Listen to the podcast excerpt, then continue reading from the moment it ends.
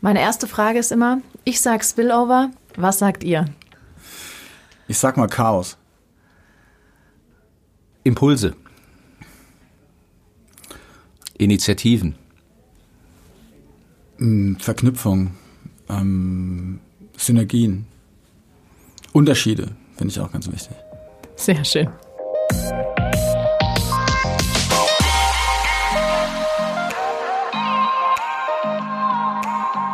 Hallo und herzlich willkommen zu einer neuen Folge Spillover, dem Podcast der Kultur- und Kreativwirtschaft Heidelberg. Mein Name ist Susanne Weckauf und diese Folge ist etwas ganz Besonderes. Heutige Gäste sind der Heidelberger Oberbürgermeister Professor Dr. Eckhard Würzner und der Kopf hinter der Zeig's uns Kampagne, die aktuell ganz Heidelberg beschmückt, Pascal Baumgärtner.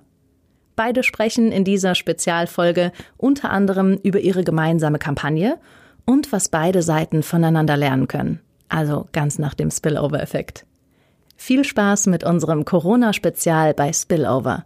Aus kreativen Ideen wird Zukunft gemacht. Hallo, grüß Hi. Ich fange direkt an. Zeig's uns Heidelberg ist ein starker Slogan.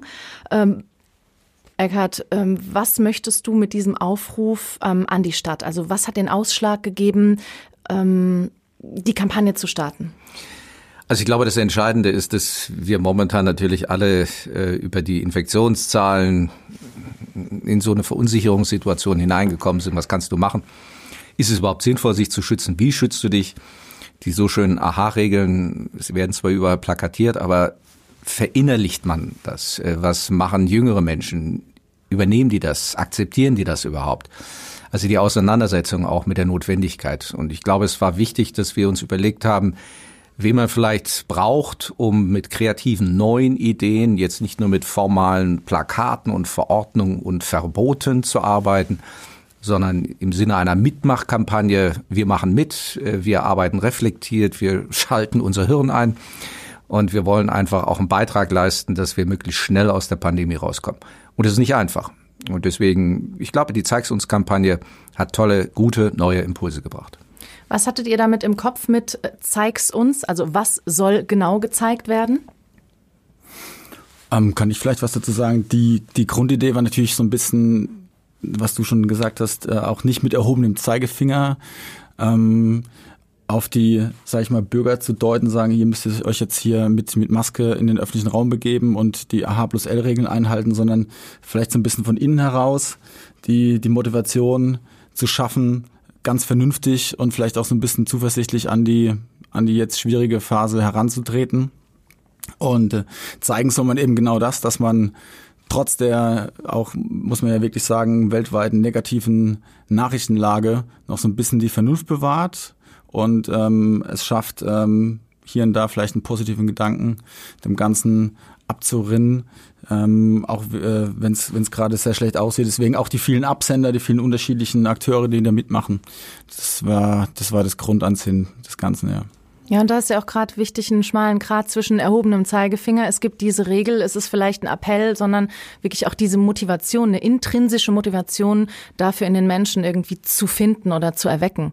Also gerade, wie ihr gesagt habt, mit der AH plus L, also ähm, äh, Abstand, Hygiene, die Alltagsmaske und das Lüften, dass man sagt, hey, das ist einfach neu im Leben, aber ich muss das jetzt für mich irgendwie integrieren. Ähm, wie genau funktioniert die Kampagne? Die Kampagne ist im Prinzip so aufgebaut wie eine normale Kampagne auch im öffentlichen Raum erstmal Wirksamkeit äh, erzielen, was natürlich jetzt momentan Stand Januar 2021 etwas problematisch ist, weil wir den öffentlichen Raum so gut wie es geht ähm, nicht betreten sollten, sondern nur im äußersten Notfall beziehungsweise unter den ähm, schon allgemein bekannten Bedingungen.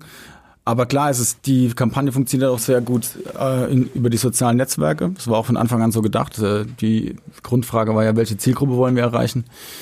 Ähm, wir wollen nicht mit den äh, ja vielleicht konservativ normalen ähm, Plakaten die schon übliche Zielgruppe erreichen, sondern wir wollen gerne die jüngeren Leute auch ansprechen. Deswegen ähm, der kreative Umsatz der Kampagne, auch gerade mit den Sprechblasen und Richtung, Richtung Cartoon, Richtung Zeichentrick, Richtung Comic. Also dieses die Richtung. Wir wollen die Schüler ansprechen. Die Kampagne lebt von sehr viel unterschiedlichen ähm, einzelnen Schritten. Ja, wie gesagt, öffentlicher Raum, Social Media. Wir wollen jetzt an die Schulen gehen, mit den Schülern arbeiten. Wir hatten diese Testimonial-Kampagne, wo Leute wirklich über Videos kommuniziert haben. Und wir waren auch auf der Straße und haben Menschen direkt angesprochen. So, was, was stellt ihr euch vor, wenn Covid vorbei ist? Was ist eure letzte schöne Erinnerung vor der Krise? Und somit hatten wir dann ganz äh, zuversichtliche Bausteine mit eingebaut, ja. Also war das auch hauptsächlich Startpunkt. Wir wollen das ähm, visuell sichtbar machen, deswegen auch zeig's uns. Hat die Namensfindung, liegt das auch mit dem, mit der Funktion zugrunde? Also ich glaube, der entscheidende Punkt ist auch, äh, weshalb konzentrieren wir uns auf diese Zielgruppe. Also es, mhm. wir müssen einfach feststellen, wir kommen mit gewissen Medien nur in zu gewissen Zielgruppen. Äh, die Zeitung ist heutzutage immer noch sehr wichtig, aber sie erreicht ganz viele nicht mehr. Äh, selbst das Radio ist auch nur noch, hat auch nur noch einen begrenzten Wirkungsraum. Deswegen sagen wir, wir brauchen auch mehr finanzielle Unterstützung für regionale Fernsehsender, regionale Radiosender und für auch eine gute regional aufgestellte Zeitungs- äh, Verlagswirtschaft und Struktur. Aber das können wir jetzt nicht so schnell ändern. Deswegen brauchen wir neue Impulse, gerade für Jüngere die nicht auf diese Medien zugreifen. Ich merke das auch, wenn ich mich mit meinen Kindern oder Enkelkindern mhm. unterhalte, also mit meiner Enkeltochter. Äh, ich bin immer erstaunt, wie das funktioniert. Selbst die Jüngste, die kann mit ihren sechs Jahren schon äh, mein Handy besser bedienen als ich, habe ich manchmal den Eindruck. Und weil das so ist, müssen wir natürlich auf diese Zielgruppe mhm. auch besonders zugehen und müssen entsprechende Angebote machen. Ältere haben mich angesprochen, was wollt ihr eigentlich mit dieser komischen Zeig's uns Kampagne? Für die ist es aber auch eigentlich gar nicht so gedacht. Es geht darum, dass die Zielgruppe, die sich viel auch über die Sommerferien und dann auslaufend noch in Parks getroffen hat, äh, ich sag mal, gerne zusammen ist, die klassische äh, Doppelkopfrunde spielen oder was auch immer. äh, dabei aber die Abstandsregeln nicht einhalten, weil sie es vielleicht noch nicht so richtig verinnerlicht haben, ja. weil sie vielleicht noch nicht angesprochen worden sind. Die wollten wir ansprechen und ich glaube, es war richtig und gut, auch speziell Pascal äh, anzusprechen, sein Team, sein Netzwerk, also die kreativen Wilden, wie ich immer sag, äh, mhm. äh, macht uns mal ein paar verrückte Vorschläge und die haben wir dann auch übernommen. Und ich glaube, genau das ist auch ein bisschen das Geheimnis, äh, das jetzt nicht aus diesen klassischen Strukturen vorzudenken, sondern einfach Raum zu geben für neue Ideen. Diese Ideen wurden umgesetzt mit Comicsprache. Äh, ja, wieso denn jetzt Comicsprache? Aber sie kommt in der Zielgruppe gut an. Ja. Und das ist die Hauptsache. Also das ist genau der Punkt, äh, weshalb dieses Konzept für meinen Begriff äh, in der Zielgruppe äh, sehr gut funktioniert. Ergänzend dazu ganz wichtig, dass es natürlich eine solidarische Kampagne ist. Ne? Ja. Es zeigst uns Heidelberg, es ist nicht nur zeigst uns alleine, sondern zeigst uns Heidelberg. Wer lebt in Heidelberg? Mhm. Das ähm, war von Anfang an mein Ansatz auch zu sagen, hier lebt ja nicht nur die Stadtverwaltung, die uns sagt, was zu tun ist, sondern wir leben alle hier. Und deswegen war auch wichtig, dass wir unterschiedliche Absender finden, dass nicht nur die Stadt Heidelberg sagt, wir senden hier was ab, ihr seid unsere Empfänger, sondern wir haben ja auch wie einen europäischen Hof dabei, Sparkasse Heidelberg, Stadtwerke, also wirklich auch etablierte Firmen, die jetzt nicht unbedingt für eine jüngere Zielgruppe stehen, aber die auch verstanden haben, dass wir ein generelles gutes Bewusstsein brauchen für das, was gerade passiert. Ähm, deswegen ganz wichtig, diese Solidarität, anzusprechen, eine neue Art der Kommunikation im öffentlichen Raum. Das war wichtig. Und so wie das angeklungen hat, jetzt ist das vermutlich auch der Grund, warum direkt die Kreativwirtschaft und Akteure da für den Support mit eingebunden worden sind. Und, oder gibt es dafür noch weitere Gründe? Ja, also ich glaube, das ist, das ist der Weg, den wir in der Vergangenheit gegangen sind. Es gab ja eine Vorläuferkampagne, das darf man an dieser Stelle ja auch sagen. Wir hatten ja Anfang letzten Jahres erstaunlich für mich, wenn man sich mit den wissenschaftlichen Untersuchungen frühzeitig beschäftigt hat, so eine komische Wahrnehmung, Masken bringen eigentlich gar nichts. Mhm. Ähm, selbst das RKI hatte damals sogar auf den offiziellen Seiten die Notwendigkeit noch nicht kommuniziert, obwohl die WHO das schon gemacht hatte. Äh, wir hielten das für sehr wichtig und wir hatten damals auch schon eine tolle Kampagne gestartet, auch über unser, äh, unser Netzwerk Kreativwirtschaft zu sagen, mach doch einfach selber mal mit. Eigentlich ein ähnlicher Ansatz. Mhm. Äh, Masken selber nähen. Die können auch witzig, die können auch lustig aussehen. Ich glaube, das war auch das Erfolgsrezept. Also nicht zu medizinisch, nur weiß und klinisch, sondern äh, das bringt schon enorm viel. Ihr braucht eigentlich nur ein paar ja, gewisse Nähkünste und schon habt ihr eure Maske selber gemacht. Man muss auch nicht viel Geld in die Hand nehmen, ihr müsst regelmäßig waschen, das wäre wichtig und schon seid ihr dabei. Und äh, diese Prozesse, wenn die aufeinander aufbauen, ich glaube, dann entsteht auch diese Gemeinschaft, diese zeig's uns Wir machen mit, wir gemeinsam, wir in einem Boot. Also der klassische Ruderachter.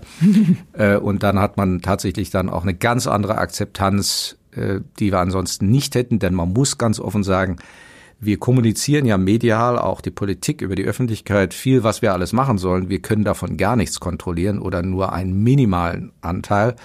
Das, was in Familien, in den Haushalten, in den Wohnungen passiert, die sind nicht zu kontrollieren. Da können wir nur auf Verständnis hoffen auf ein Mitmachen, auf ein Zeig's uns. Wir denken auch an euch, an die Älteren und machen mit.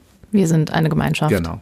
So ja auch die Gemeinschaft zwischen ähm, Stadt und Kreativschaffenden. Es ist ja jetzt nicht das erste Mal, dass die Kooperation stattfindet. Wo war das denn bisher schon der Fall? Also aus meiner Perspektive natürlich schon jahrelang. Ähm, äh, da ist jetzt Zeig's uns äh, ein weiterer Baustein. Das Besondere an der Zeig's uns Kampagne ist natürlich, dass es eine Kampagne ist, äh, die sich um ein sehr wichtiges, eigentlich auch öffentlichkeitswirksames und städtisches Thema handelt. Ja, nicht, nicht der normale Claim, äh, der die Kultur- und Kreativwirtschaft umtreibt, sage ich mal so. Ansonsten jetzt äh, aus meiner Perspektive Metropolenk schon seit Jahren Stadt, Hauptpartner, äh, die öffentliche Hand, ganz wichtiger Baustein zur Realisierung äh, der, der Projekte, die ich mache, beziehungsweise des Festivals. Ähm, und ich finde, da wurde natürlich schon viel Wert drauf gelegt, ähm, dass diese Kooperation stattfindet. Ansonsten gibt es natürlich zahlreiche Beispiele in der Stadt, wo Stadt, Stadtverwaltung und Kultur, Kreative ähm, kooperieren.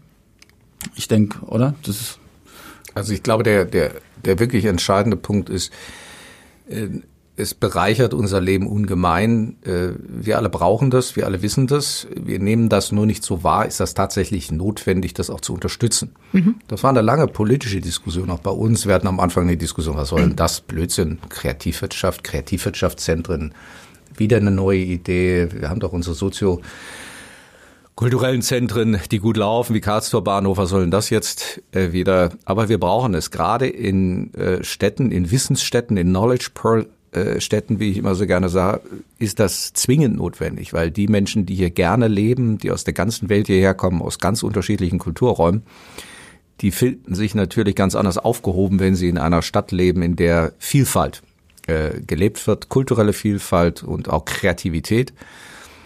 Und das ist nicht so einfach, weil viele Projekte hier auch gerade in solchen Städten, die eine hohe Attraktivität haben oder eine sehr hohe Attraktivität haben, viele Flächen gar nicht verfügbar sind. Also bei uns ist es leider nicht möglich, mal eben eine alte Industriebrache äh, für 50 Cent oder zwei Euro anzumieten pro Quadratmeter und äh, dort als Freischaffender zu arbeiten äh, weil das alles vermarktet ist. Das ist nun mal so bei uns. Also wir müssen diese Räume künstlich schützen.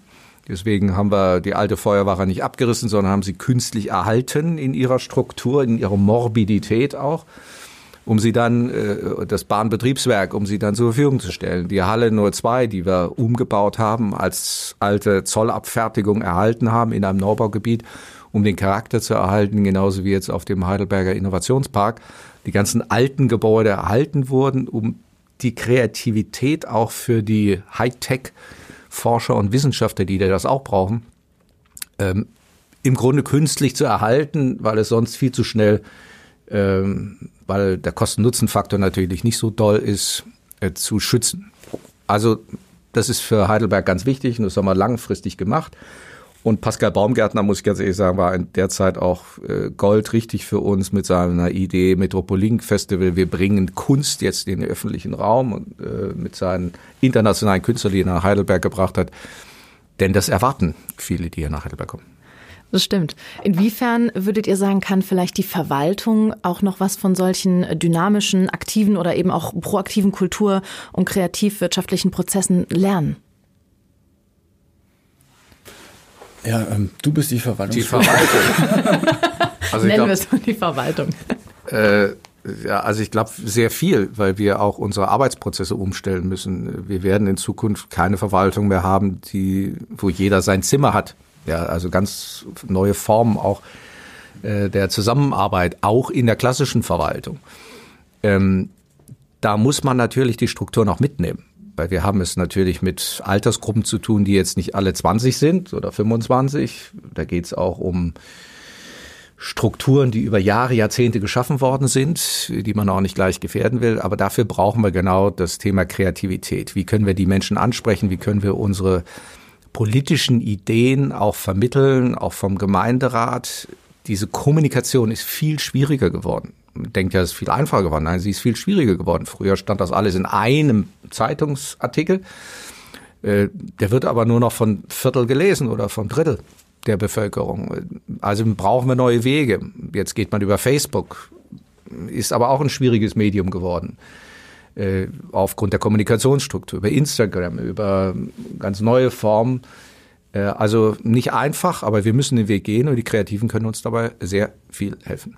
Jetzt kommt ihr aus zwei unterschiedlichen Bereichen. Was würdet ihr denn sagen, inwiefern können wir davon noch was voneinander lernen? Also habt ihr da konkrete Beispiele? Wie kann man ähm, Kreativität oder auch diese Prozesse sichtbarer machen? Wie kann Stadt und Stadtgesellschaft, Kunst und Kreativszene, wie kann man das noch mehr zusammenbringen? Ja, ich kann ja immer nur von persönlichen Erfahrungen sprechen und äh, da muss ich sagen, ähm, zum einen gibt's natürlich die die Verwaltungsebene, Verwaltung kommuniziert mit, mit Einwohnerschaft, ja, diese zwei ähm, Pole im Dialog. Und zum anderen gibt es natürlich auch die Kommunikation innerhalb der Verwaltung, die äh, sehr, sehr spannend und sehr wichtig ist. Ähm, wir hatten jetzt das Glück, du weißt ja, wie, wie das Festival angefangen hat, oder man mit, mit sehr wenig, auch mit sehr wenig Stützen in der Verwaltung, weil erstmal gar nicht klar war, was, was, was passiert denn hier. Ja.